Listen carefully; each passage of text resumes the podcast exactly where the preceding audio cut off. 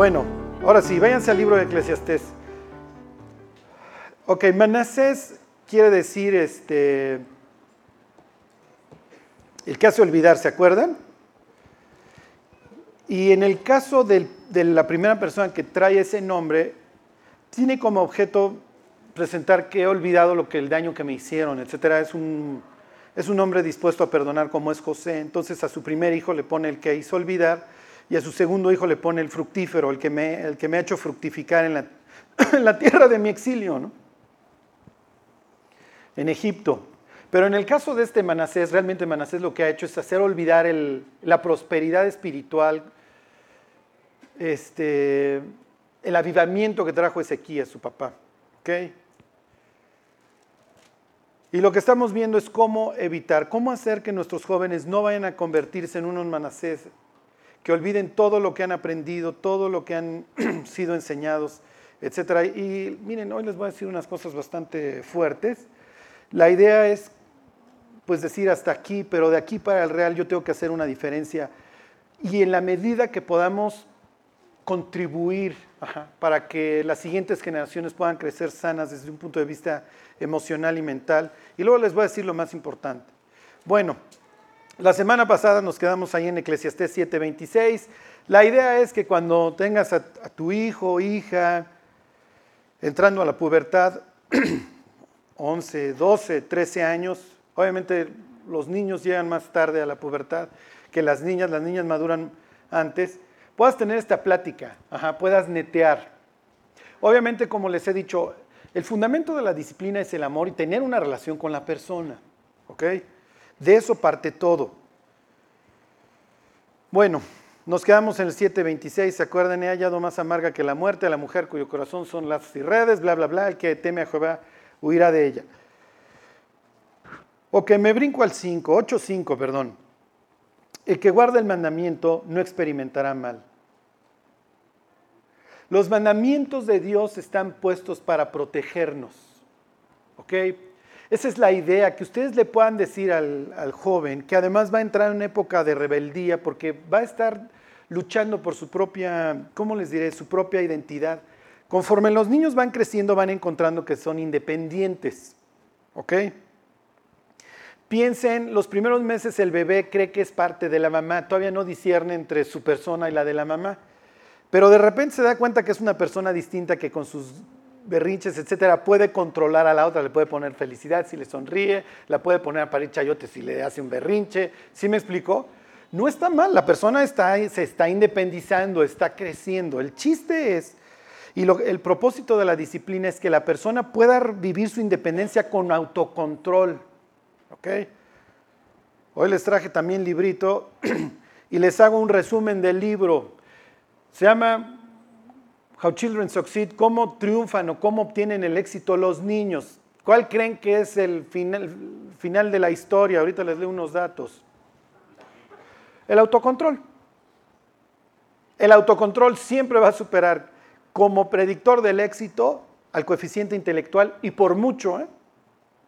Por mucho. Ok. ¿Cuántas personas no conocen que son unos genios pero sus vidas están destrozadas? Que no tienen el más mínimo carácter, la más mínima disciplina. Entonces, la idea es decirle al joven, mira, vas a empezar a experimentar mucha turbulencia. Obviamente, ya no eres la persona que se independizó, el bebé que un día se dio cuenta que era distinto, o la persona que un día empezó a gatear y se volvió más independiente, la persona que luego empezó a caminar y se volvió más independiente. Las decisiones que puede tomar un bebé en su contra son muy poquitas, ¿sí me explico? Las decisiones que un joven puede tomar en su contra son muchísimas y son definitivas porque puede ser la muerte. Entonces, la idea es que la persona va a empezar a encontrar, sí, efectivamente, su autonomía, su independencia, pero que lo encuentre de forma responsable. Además, toda la parte, ¿cómo les diré?, del cerebro, de la parte emocional, el romanticismo, por eso luego los jóvenes se ponen a escribir y todos tienen complejo de poeta o de músicos, lo que ustedes quieran. Ajá. No crece a la par de la parte que regula la, conducta, desgraciadamente. En el caso de los hombres, más o menos hasta los 23, 24 años, se nos acaba de formar el cerebro, desgraciadamente. Entonces hasta los 24 años tú puedes decir un hombre ya es más o menos maduro. Ya, ya, ya se le acabó de desarrollar el cerebro. En el caso de las mujeres antes. Entonces decirle al joven, mira los mandamientos, ahorita tú vas a ver a James Dean y todo esto, a los locos como muy atractivos, como personas rebeldes que se rebelaron contra el establishment, contra el estado de cosas, contra la maldad. Vas a ser idealista, pero recuerda que los mandamientos de Dios están ahí para tu protección, para que no te mates en un borrachazo, mi cuate. Ok, cuando nosotros llegamos a Primera de Juan que dice que los mandamientos de Dios no son gravosos, si a mí antes de convertirme me hubieras dicho los mandamientos de Dios no son gravosos, yo hubiera dicho estás, estás enfermo, eres un loco. Los mandamientos de Dios son horribles. O sea, ¿cómo no pasar jueves a domingo borracho? Entonces, ¿qué hago? ¿Qué mato? Este, ¿Robo? ¿Qué, ¿A qué me dedico? Cuando nos convertimos, ¿qué es lo que encuentras? Que los mandamientos de Dios efectivamente no son gravosos. ¿Ok? Esa naturaleza putrefacta y rebelde empieza a ser desplazada por el amor de Dios y Dios empieza a traer en nosotros prudencia, nos empieza a traer gozo, nos empieza a traer paz. Y cuando uno experimenta el gozo, cuando uno experimenta la paz, te das, mucho, te das cuenta que es mucho mejor que la borrachera de anoche. Sí, Dios no es deudor de nadie y Dios no es pichicato. Y conforme pasan los meses de la vida del nuevo, cristiano, empieza a decir, sí estaba yo perdido, la net, sí estaba yo norteado. ¿Cómo pude haber pasado tantos años en esa maldad? ¿Ok? Y empiezas a disfrutar los mandamientos de Dios, algo que parecía total y perfectamente ridículo. Ok. 8.11. Uy, uy, uy, uy, uy, uy. Ya saben que Duarte ya le concedieron el amparo. Hay apuestas, no sé si ustedes sabían, hay quinielas de que va a salir libre. 8.11. Por cuanto no se ejecuta luego sentencia sobre la mala obra, el corazón de los hijos de los hombres está en ellos dispuesto para hacer el mal. Tener los jóvenes, uy, uy, uy. Y en general, como no nos parte un rayo después de pecar, pues entonces hay que seguir pecando. Y, no, y como les diré, está esta visión del sinvergüenza que se sale con la suya. Y como dice eh, Salomón en el libro de los Proverbios, porque la prosperidad de los necios los echará a perder. Cuando hablen con el joven, díganle, mira mi cuate, el hecho de que tengas un amigo que se ponga el cohete de jueves a domingo, se tape un ojo en las madrugadas y llegue vivo a su casa, no quiere decir que un día no se vaya a matar. Igual y vive 95 años, ¿eh? Igual y vive 95 años. No quiere decir que no vaya a haber un juicio. No te vayas en la finta que porque las personas malas hoy están prosperando, no va a haber un juicio. Jimi Hendrix Perdón, este, ¿cómo se llama el de los Rolling Stones? Este, Keith Richards. Oye, pero ve a Keith Richards, tú me regañas porque fumo. Ese cuate se mete mota todos los días y va a vivir hasta los 100. Sí, mi cuate. No quiere decir que no vaya a haber un juicio eventualmente. Pero efectivamente, como el juicio no se ejecuta inmediatamente, el corazón de los hombres se inclina hacia el mal porque no pasa nada. ¿Qué le dijo la serpiente a la mujer? ¿Se acuerdan? ¿Qué te dijeron el primer día que te pusieron la mota, la cuba, la chela, el cigarro? ¿Qué te dijeron? No morirás. Sino que sabe Dios que el día que de él comieres, seréis como Dios, conociendo el bien y el mal. Es el rollo que traen los gnósticos. ¿sí? Es que la serpiente, el lucero, este ángel nos vino a liberar de la ignorancia. Porque Dios no quería que conociéramos el mal. No, pues gracias Dios, ahora ya sé lo que es matarme de un borrachazo, ahora ya sé lo que es andar ahí en una silla de ruedas después del borrachazo. Gracias Satán. Qué bueno que hoy conozco el mal. Qué bueno que hoy conozco los gritos, los homicidios, los campos de concentración. No, pues nos abriste todo un mundo. Sí, nos abriste todo un panorama. Dios quería que el hombre fuera bruto. La aspiración del hombre, de perdón de Dios, es que el hombre sea sabio. Es muy importante. Si le van a decir uno, díganle este. No te vayas en la finta. Va a haber gentes que van a hacer daño, que van a hacer maldad toda su vida y se van a salir siempre con la suya. Pero hay un juicio. Que Dios no ejecute a la persona inmediatamente no implica que Dios no esté apuntando. Y como dice el Salmo 50, de cierto creías que sería yo como tú. Porque las personas en el fondo pensamos, no, Dios es como yo, cuando me muera Dios me va a perdonar. Y Dios dice, ¿de dónde sacas? ¿Creías de cierto que sería yo como tú? ¿Ustedes creen que don Javier Duarte tiene el más mínimo temor de Dios? Le importa un bledo. Y si de alguna forma cree que Dios existe, él está pensando que cuando muera va a llegar al cielo y Pedro le va a decir, venga, pásale mi Javier, hoy no tendrás una lana que nos prestes, este, porque se nos está acabando el oro para las calles aquí en el cielo. Además, Dios es súper buena onda, Dios perdona a todos. Bueno, al único que no le perdonó la vida fue a su hijo, que había llevado una vida perfecta. Pero tú sí pasas, Duarte. No es cierto. No es cierto. Si Dios no perdonó a su hijo, ¿cómo nos va a ir al resto de los mortales? Cuando alguien les diga, oye Charlie, pero es que el infierno no existe, ¿por qué le está pidiendo Jesús en el Getsemaní a su padre, pase de mis manos esta copa? Porque sabe que está a punto de beber el juicio que merecemos los seres humanos. Oye Charlie, ¿y Dios nos puede perdonar? Sí, pero sobre la base de la cruz, en donde alguien fue muerto por nosotros. No es de a gratis. Dios es justo. Ok. 9.4, ese ahorita me lo voy a brincar, pero ahí pónganlo en sus notas.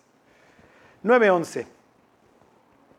Uy, uy, uy, uy, uy, uy, uy, uy. Este es, como les decía yo la semana pasada, hoy somos soñadores.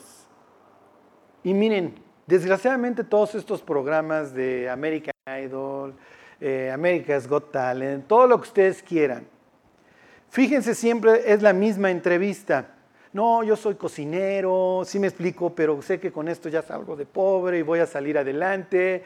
Y entonces, y de repente, pues sí ponen al cocinero ahí frente a todos y la gente está chillando y todo mundo, ajá, y todos estamos ahí con el ojo de Remy brilloso. Porque nos conmueve el cocinero y además como nadie nunca descubrió al cocinero, muchachos. ¿Sí me explico? Y los ingenieros sociales diciendo, ¿dónde estaba este tipo? Y Simon Cowell ya sale y dice, muchachos, aquí estoy yo para salvarlos. ya, ya encontré este talento que estaba extraviado. ¿Han visto los ríos de gentes que se forman? Y uno es en este estado y otros en este estado. Y nos fascina esa historia del que llegó. Es uno en no sé cuántos docenas de miles o cien miles o uno en millones. Pero tenemos esta ilusión del soñador. Piensen hoy los preparatorianos, los que están entrando a la carrera, no, yo voy a hacer una app, yo voy a hacer el nuevo Facebook. Oye, pero estudia. No, no, no, no, este, no te preocupes. Steve Jobs votó la carrera y Wozniak, su compañero, votó la carrera. Yo también la voy a votar. Sí, pero tú no vas a ser el fundador de Apple. No, no, vas a ver que yo sí. No es cierto. Fíjense, 9:11. Me volví y vi debajo del sol que ni es de los ligeros la carrera, ni la guerra de los fuertes, ni aún de los sabios el pan, ni de los prudentes las riquezas, ni de los elocuentes el favor, sino que tiempo y ocasión acontecen a todos. No porque una persona sea sabia la va a hacer en esta vida, esta vida es injusta. Hay cosas que podemos controlar y cosas que no podemos controlar. No sé si les platicaba yo la semana pasada de un cuate que se dedica literalmente a destruir empresas. Tengo un amigo y entonces vemos a un cuate que lo único que lleva a las empresas es miseria y destrucción. Viene de un sueldazo el cuate no tiene la más mínima y remota idea de nada y lo contratan en otro lugar con un sueldazo igual. Y yo le pregunto la otra vez a mi cuate, le digo, ¿sabrá el patrón que lo contrató la clase de destructor que está llevando a su empresa? No es de los sabios, no es de los fuertes. Este cuate yo creo que si le preguntas cuánto es 3 por 3, se va a quedar pensando un buen rato. Luego te va a pedir un abaco y te va a decir 6. No. Siete. No. Ocho. No. Nueve. Sabía que por ahí andaba la respuesta. Sí, sí, sí me explico. Y el tipo va a ganar los millones, será millonario hasta el día que se muera. Y cuando se muera igual se va a burlar de todos los esforzados y todavía les va a decir, miren muchachos, no se los quería decir antes, pero no es de los sabios la guerra, ni de los ligeros la carrera, sino que tiempo y oportunidad acontecen a todos y yo estuve en el lugar correcto, en el momento correcto. La vida no es justa. Entonces, Charlie, si le digo al joven que la vida no es justa, no lo voy a desalentar, no, si vive para Cristo y cumple el propósito de Dios para su vida, su vida será satisfactoria, no solamente en esta, sino en la que sigue. Así va a terminar toda esta historia. Fíjense. 11.1. Uy, uy, uy. Los puentes que hoy quemas son los que el día de mañana vas a querer cruzar. Fíjense 11.1, echa tu pan sobre las aguas, porque después de muchos días lo hallarás. Pienso que este es, desde un punto de vista, ¿cómo les diré? Social, laboral, este es el mejor consejo que tú le puedes dar a un joven. La expresión hasta la fecha la usan los judíos. Ellos dicen, echa tu pan sobre las aguas. ¿Qué quiere decir? que cuando venga la sequía, tu pan va a estar ahí, ¿sí me explico? En, la, en el piso del, del río. Entonces ya, tú echaste tu pan, vino la sequía, pero te encontraste, ¿sí me explico? Te encontraste tu baguette. En la época mala ya habías hecho como un ahorro. ¿A qué se refiere la expresión? Es un dicho. A que ayudes a las personas. A que ayudes a las personas. Piensen en todas esas personas brillantes, trabajadoras, que se pelean con todos en la empresa. Y el día que necesitan un favor del de al lado, no se lo pueden ir a pedir, porque ya hablaron mal del de al lado. Porque nunca establecieron una relación sana con los de alrededor. Entonces, el día que necesitan la ayuda, mm, el otro dice como Mr. Miyagi. hombre, Ayuden a las personas sin y aquí está el chiste. Ese es el chiste de echar tu pan sobre las aguas sin esperar nada de regreso. Porque si tú esperas algo de regreso, obviamente siempre vas a estar en un punto de vista transaccional y siempre vas a vivir amargado. Es que yo un día vi a ese cuate que se le ponchó la llanta, me paré, lo ayudé y nunca me ayudó. Así es, pero tú echaste tu pan sobre las aguas. Cuenta un señor la otra vez, se le está cayendo una muela, es fin de semana y el tipo no soporta el dolor y pone en su Facebook, este todavía no tenía las de la caída del norte, pero bueno. Me lleva el tren, no soporto la muela. Y un tipo X, que ni siquiera lo conoce, le dice, ve con fulano. Ahí va este tipo, le da el teléfono, el dentista lo recibe un domingo, le cura la muela. Y meses más tarde, el cuate que le había recomendado al dentista postea, oigan, este, dejé de chambear, pues soy diseñador gráfico y les pongo el portafolio de mi trabajo. Y este cuate lo ve. Y un día está platicando con alguien que le dice, oye, este un diseñador. Y le dice, mira, me acordé ahorita un tipo, un día me, me, recomendó un dentista que ni siquiera conozco. No lo conozco al tipo, no sé si sea bueno o si sea malo. Pero te reenvío esto. Y cuenta este tipo, me habla agradecidísimo luego el otro porque agarró un negocio de 300 mil dólares anuales. Hagan la cuenta. 50 millones de pesos. Por un día haber echado su pan sobre las aguas.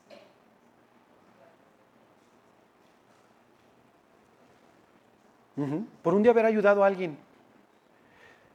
Imagínense un joven que desde chico dice, yo voy a ayudar a las personas. A ver, vas chafa en matemáticas, yo te ayudo.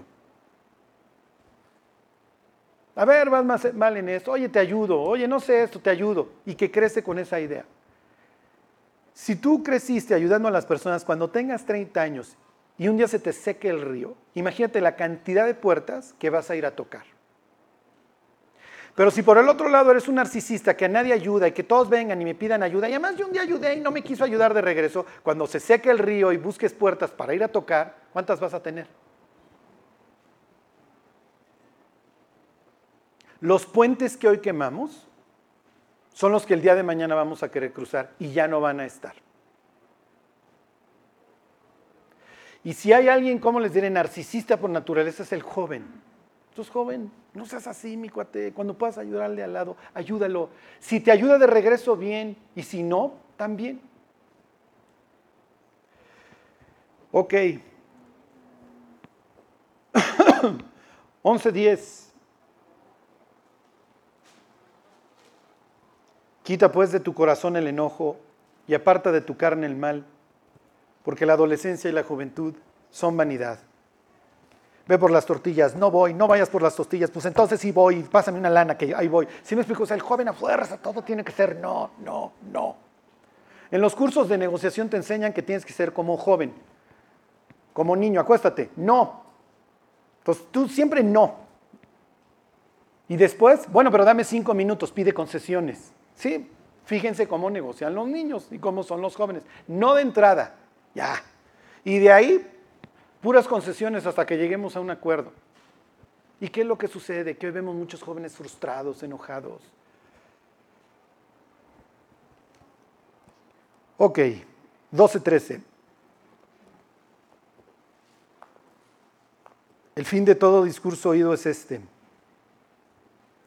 Salomón se lo resume. Mira, todo el choro que te acabo de echar es, teme a Dios y guarda sus mandamientos, porque esto es el todo del hombre. Ok, Charlie, ¿cómo le voy a hacer? ¿Cómo le voy a hacer para que mi hijo, un adolescente, tema a Dios y guarde sus mandamientos?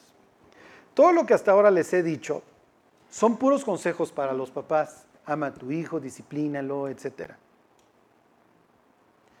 Y ahorita voy a la pregunta de los 64 mil. ¿Cómo le haces para que un joven quiera seguir a Cristo? Pero les voy a decir, miren, ¿cuál creen que es el elemento más importante?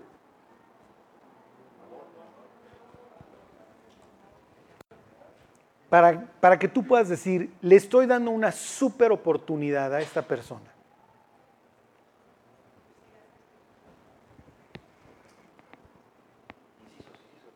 Inciso A, amor, dice Jimmy. Inciso B, ¿qué? Ejemplo. A ver, váyanse a Primera de Reyes 6, 7. Miren, les voy a leer esta cita. Este señor aquí se llama Don Paul Toff, en el libro este que les digo.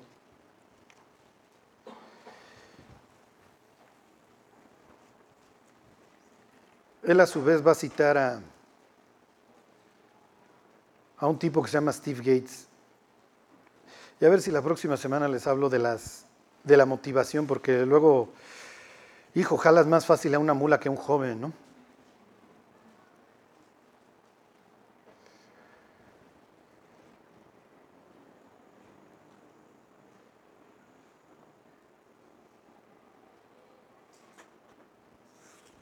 Ahí voy. ¿eh? Miren, va a citar a esta persona, un señor que se llama Steve Gates. Y dice,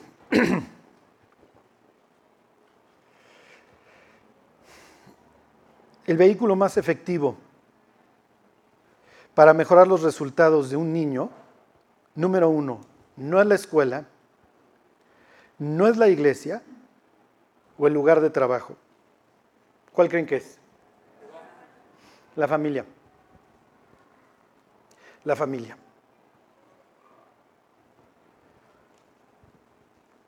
Y pone unos ejemplos horribles y dramáticos. Les voy a enseñar uno, lo que, o sea, las implicaciones que tiene la infancia. Miren, Toda esta, la teoría del libro, y hay otro que se llama The Body Keeps Score, este, el cuerpo mantiene los resultados o te dice los resultados, habla exactamente lo mismo. En el otro libro que le cito, es una neuróloga, lo escribe una neuróloga japonesa, y la conclusión que ella dice, Dice, yo voy a un hospital y veo a 10 enfermos de cáncer, de hipertensión, este, problemas cardiovasculares, etc. Y yo sé que 7 de ellos tuvieron una infancia fea. de cajón. Estos tipos, cuando, cuando se dedican a investigar por qué triunfan, por qué tienen éxito ciertos niños y ciertos no, qué es lo que está determinando, primero se fueron al IQ, y ponen un ejemplo en donde llegaban con, unos jóvenes con un coeficiente intelectual altísimo y les decían, bríncate la prepa y vete a la universidad. Entonces hacían sus exámenes para la universidad y las universidades decían, ya, aprobado, entra. ¿Saben cuántos se graduaban? El 3%. Entonces dijeron, no, creo que no es el coeficiente intelectual, porque estos tipos tienen el coeficiente intelectual, son mucho más inteligentes que muchos que van adelantados en la carrera, pero no terminan no, no tienen el autocontrol, no tienen la madurez. Ok, entonces no es eso, ¿va? No, no es. Entonces, ¿qué buscamos? Al final de cuentas se dieron cuenta que el elemento más importante es el autocontrol. Sí, pero ¿dónde obtienes autocontrol? ¿Quién te enseña a controlarte? ¿Dónde lo aprendes? ¿Ok? Y entonces se iban a las zonas más violentas, se fueron en este caso ahí a la zona más violenta de Chicago, que creo que es de los lugares de más homicidios en todo Estados Unidos, y se fueron a una escuela a meter programas para ayudar a los jóvenes. Y después de años fracasaban y fracasaban y fracasaban. Hasta que un día una tipaza ahí que se rifaba por los alumnos dice, no puedo. La comunidad es mucho más fuerte que lo que yo pueda hacer en la escuela. ¿Sí me explico? Si me llega una muchacha a la que abusaron desde chiquita, el tercer padrastro y su mamá es una adicta a la cocaína, ¿qué le enseño? ¿De dónde parto? ¿Sí me explicó? O sea, la vida de esta persona es un mar en tempestad, es un caos. Entonces pusieron, le acuñaron el nombre ACE, Adverse Childhood Experiences, experiencias infantiles adversas. Y entonces empezaron a hacer una escala. Les voy a decir los resultados, fíjense. Entre más alta son las experiencias adversas en la infancia, dice, calificaciones de cuatro o más tenían el doble de posibilidades de fumar, siete veces más probabilidades de volverse alcohólicos, siete veces más de haber tenido sexo antes de los 15 años, el doble de posibilidades de tener cáncer, Justo lo que decía la otra autora. El doble de posibilidades de tener este, problemas cardiovasculares. El doble de posibilidades de tener problemas en el hígado. Cuatro veces más probabilidades de tener enfisema o bronquitis crónicas. Adultos con experiencias adversas arriba del 6 en su infancia 30 veces más posibilidades de haber intentado suicidarse.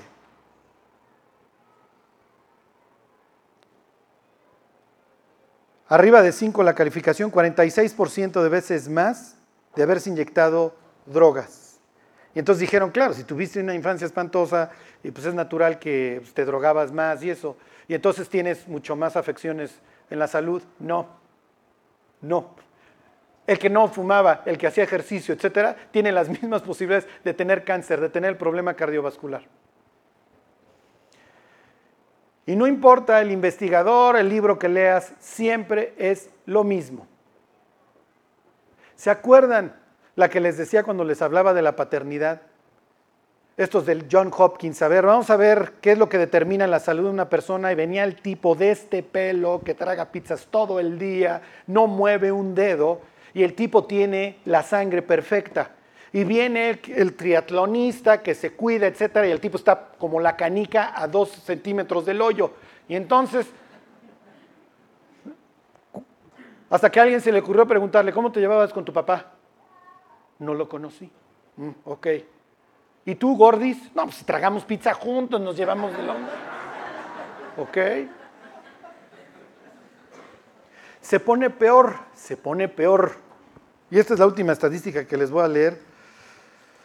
Esta es horrible, horrible, horrible. Miren a ver si la encuentro y si no se las digo de memoria. Sucede que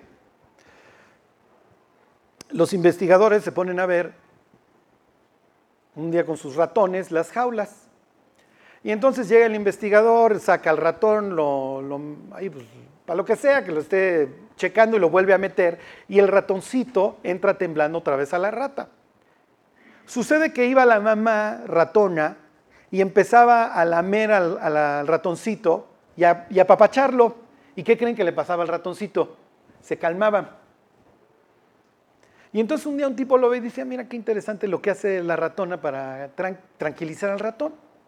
Y se dan cuenta que hay ratonas que no apapachan al ratoncito y entonces el ratoncito se queda así. Y entonces dicen, ¿ya te diste cuenta? Y empiezan a experimentar con los ratones que apapachan y con los que no apapachan. A los que apapachan salen mucho más rápido de los laberintos viven más y ya ven que los pueden hacer pruebas de que la luz, lo que sea, y pasan todos los exámenes, mientras que los otros no. Entonces dijeron, esto está increíble, ¿pasará lo mismo con los seres humanos? El primer año de la, de la vida de la persona obviamente es el más importante de toda su existencia. Si en el primer año no hubo apego, si el niño chillaba y nadie iba a pelarlo, como su supervivencia radica en que si chilla lo vengan a ver, viene un estrés espantoso que consume al bebé, que obviamente no lo puede interpretar en palabras. Y dicen estos tipos, a partir de los cuatro años, porque tienen formas de medir el apego con la mamá y el papá, yo te puedo decir, con un 77% de precisión, ¿quiénes, van a, ¿quiénes no van a completar la prepa? Así, eh, te dicen, este niño truena, este niño truena, este niño pasa según el apego que tiene con los papás. El ataque contra la familia es despiadado, el diablo lo sabe. Si destruyo la familia, destruyo al ser humano, lo vuelvo inhumano, lo vuelvo un animal. Además de que destruyo su salud, no solamente física, sino también mental. Quiero decirles, quiero decirles que mientras la mujer no llega a los 20 y el joven a los 24, tienes muchísima posibilidad de hacer una regresión de eso, de sanar. Porque todavía hay cierta plasticidad, es lo que aclaran estos tipos. Ok, primera de Samuel, no, ¿qué les dije? Primera de Reyes 6, 7. Salomón está construyendo el templo y el templo la oficina de Dios. Y la oficina de Dios tiene, como el Edén, que reflejar la mansedumbre de las aguas. Ahí no hay caos. Ahí no está el mar embravecido. En el templo está la fuente de bronce y abajo tiene un fondo de espejo totalmente tranquilo. ¿Se acuerdan? Apocalipsis 21 y en el cielo ya no había mar, ya no hay caos. El ser humano no fue diseñado para vivir ese caos. El ser humano fue diseñado para vivir en un jardín, en donde todo fuera placentero, Literalmente Den quiere decir delicia. Ok, ya vivimos, nos tocó vivir en Naucalpan, ok, en el Distrito Federal, vivimos en el mero caos. Dios nos va a tener que cuidar. 6, 7. Cuando Salomón hace este reflejo de la armonía, de la paz, dice, y cuando se edificó la casa, los judíos secuencian no dicen templo. Sí tienen, sí tienen la palabra para templo, pero usan esta bait, ¿ok? Cuando se edificó la casa la fabricaron de piedras que traían ya acabadas. De tal manera que cuando la edificaban ni martillos ni hachas se oyeron en la casa, ni ningún otro instrumento de hierro. En el hogar no se puede estar escuchando el clink, clink, clink, babosa, ¿para qué me casé contigo, maldita? Los portazos, los gritos, escóndete porque tu papá ya llegó borracho. Tu papá no llega, quién sabe si está con la amante. Eso destruye la vida de los niños. Les vas a heredar un bonito tumor, un bonito infarto, un bonitos triglicéridos, lo que ustedes quieran. Azúcar en la sangre. Nuestros hogares tienen que ser sitios de paz. Los años 60 son los años así, tales más fascinantes de la historia de la humanidad en los últimos tiempos, porque fue así donde los malandros se pusieron de acuerdo y dijeron, se acabó la familia. ¿Saben ustedes que el movimiento del 68 arranca en Francia porque no dejaron pasar a unos jóvenes a los dormitorios de las mujeres? Esto no se hacía, pero ellos se rebelaron. Los jóvenes no decían groserías abiertamente en los 50. Pero vino Jim Morrison, Jimi Hendrix, todos estos que, que empezaban en sus conciertos a utilizar groserías. Y era en voz alta, a dejarse crecer las greñas. Digo, tú ves a Jimmy Page o al otro, ¿cómo se llama? El Robert Plant, y dan miedo. Hoy, hoy, hoy son ridículos. Si me explico, hoy te da más miedo un pastor todo tatuado, si me explico, con 18 piercings. Pero en aquella época eran tipos perfectamente utilizados para la destrucción de la familia. Joven, revélate. Y eso nos va a llevar al siguiente tema. Perfectamente diseñados para la destrucción de la iglesia. Porque las iglesias se dejaron de llenar de jóvenes, ya no había, ya no acompañaban a sus papás. Y entonces, ¿qué hay que hacer? Hay que hacer un ambiente atractivo para los jóvenes. Vean hoy las iglesias atractivas para los jóvenes. Adiós el Evangelio, ¿eh? se acabó. Se acabó. Y no les vayas a hablar del infierno porque no regresan. No les vayas a hablar que hay un solo camino al cielo porque se ofenden. háblales de la tolerancia, de la inclusión, que permitan todo. Que lleven una vida miserable y sí, cuando tengan 60, 50 años, todos se estén infartando y muriendo. Se destruyó la familia, se destruyó el mundo y se destruyó el cristianismo. Y vino la apostasía. Última cosa, y aquí le seguimos la próxima semana. Váyanse a Segunda de Crónicas, capítulo 33. Y la próxima semana les platico cómo era la vida en la época de Manasés ¿Qué implicó la vida de Manasés para Israel? No lo mencionan los libros de crónicas, lo va a mencionar luego un profeta. Se van a ir de espaldas, ¿eh? Ustedes van a ver en qué acaba Israel.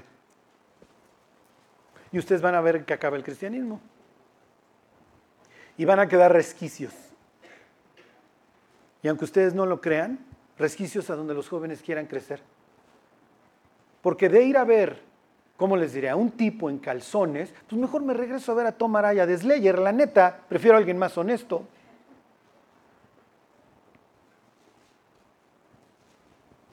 Dice 33.10.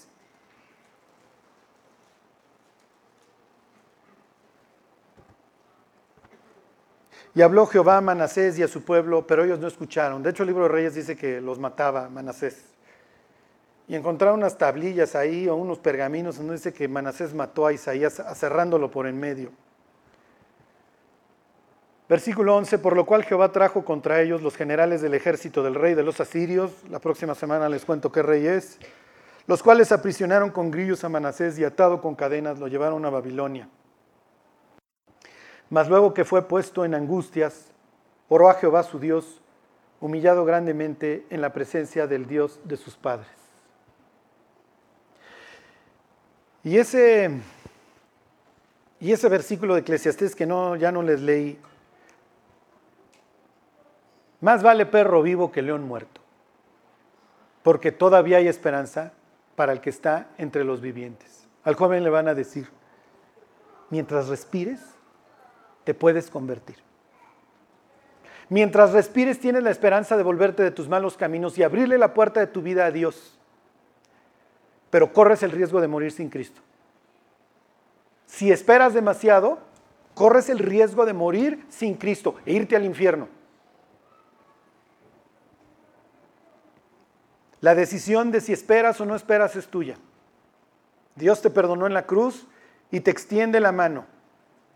Si tú no se la quieres dar, mientras vivas lo puedes hacer, ¿eh? pero tú no sabes si vas a estar vivo mañana. Dice el 12, más luego que fue puesto en angustia, oró a Jehová su Dios, humillado grandemente en la presencia del Dios de sus padres. Ya se acordó de Ezequías, ya se acordó de su mamá Jefzibá.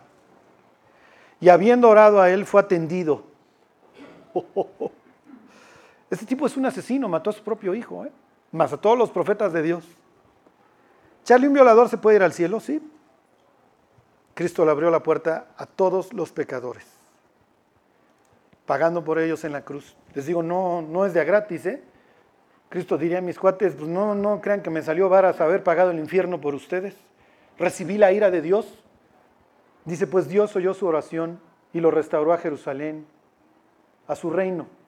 Entonces reconoció Manasés que Jehová era Dios y quitó todos los dioses ajenos, reedificó el muro que él mismo había destruido, reedificó todo lo que alcanzó a reedificar en sus últimos tres, cuatro años de reino, pero ya no le dio tiempo. Y esto es lo último. Si un joven espera mucho tiempo, ok, tal vez sí, ya me convertí a los 40, a los 50, a los que ustedes quieran, pero ya hice mucho daño, ya destruí muchas cosas, mi vida, mi salud, mis hijos, tengo hijos regados, lo que ustedes quieran. En el caso de Manasés ya fue demasiado tarde. Y Manasés hoy está en el cielo.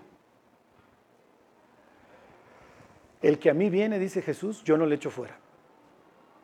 Y estando en ese calabozo, ah, no me acuerdo, permanece ahí dos años, pues un día dijo Dios, perdóname. He hecho lo malo delante de tus ojos y no soy digno de ser llamado tu hijo. Y Dios corrió a él, lo abrazó, olvidó todo y Manasés cambió su vida pero ya no le dio tiempo. Ya no le dio tiempo de restaurar todo el daño que durante tanto tiempo había hecho. Tantos años de destrucción. Y él será el que selle el destino de Israel para que venga la conquista. Y va a venir su nieto que va a intentar reparar a como sea todo este desastre, pero aunque ustedes no lo crean, Dios en un acto de misericordia le quita la vida a Josías, a su nieto, para que ya no vea lo que sigue para que no fuera un cautivo ahí en Babilonia. Y Josías, el último rey bueno de la Biblia que vamos a leer, como sus antecesores Asa, Josafat, Ezequías, Usías, pues ya tendrá un reinado ahí corto de, no me acuerdo, 27 años, algo así, y se acabó. Si hablan con los jóvenes, díganle, no te esperes. ¿A qué te esperas? A destruir tu vida y luego intentar componer algo y luego morirte? No tiene ningún caso. ¿A qué te esperas? Luchen por sus familias, porque van a ser muy atacados, despiadadamente. La familia es la última esperanza. Bueno, pues vamos a orar que Dios nos guarde. Oye Charlie, si no tengo familia, Dios suplirá todo lo que os falta en Cristo Jesús. ¿eh? Dios va a suplir todo lo que nuestras deficiencias. Bueno, Dios te damos gracias por, por tu palabra, por habernos rescatado, Dios, de las llamas del infierno y de una vida putrefacta. Te pedimos, Dios, que ahora nos uses, que podamos influir en la vida de muchas personas de muchos jóvenes, Dios, para que se vuelvan a ti, para que puedan encontrar en ti, Dios, lo que están buscando, para que puedan encontrar la vida. Que así sea, Señor. Te lo pedimos por Cristo Jesús. Amén.